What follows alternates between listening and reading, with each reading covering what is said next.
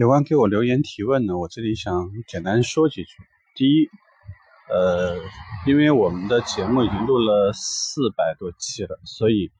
呃有一些我认为大家必须知道的东西，除非是不小心漏掉，或者是就像前台的客流登记表一样，觉得聊这个话题比较麻烦，不聊的话，除了一些这样的话题以外。那么大部分的话题，因为是交叉内容，所以就是很多话题其实都已经在之前的很多节目里面都聊过了。有关于你转行的，有关于这个价格报价怎么办的，有关于配置、颜色、呃车型怎么转化的，呃有关于一些在公司里面就是薪资待遇啊，或者是聊发展的这些话题，很多都聊过。那么包括为什么音质这么差，我之前也做过一个说明，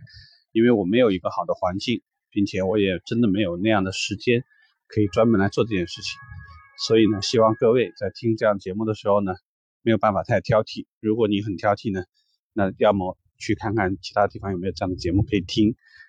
希望以后给我提问没有问题，我欢迎提问，但是不要经常提一些其实我已经说过的话题。因为这个呢，至少表明几件事情：第一，这个人很喜欢拿现成的，不喜欢学习；第二，实际上很多话题是举一反三，或者是可以通过很多其他的问题，呃，可以触类旁通的。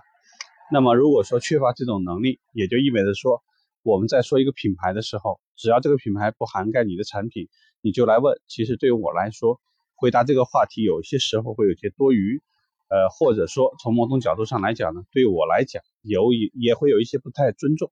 这里呢，我想特别说明一下，所以欢迎提问，但是不要提重复的问题。如果会有一些类似的话题，因为我也未必说在手机上方便去翻之前我说的哪一期提呃内容比较接近，所以呢，也请给我提问之前，请你在电脑端尽量在喜马拉雅里面。找一下是不是这个话题或者关键词，我们以前已经聊过。呃，如果可能的话，你尽量给我提一些有质量一点的问题，就是说这个话题要么我没聊过，要么呢这个话题真的其实呃我以前所聊到的话题里面涵没有涵盖到，所以这些方面呢，请大家呃多帮忙。呃，还有一点，呃，尽量不要在晚上。呃，跟我微信太多，因为有一些时间的话，我是要留给孩子高考，所以不太方便，呃，不停的去回复啊什么的。再加上有一个特别的信息呢，就是，呃，也不是主动去加微信，这也是我没有在，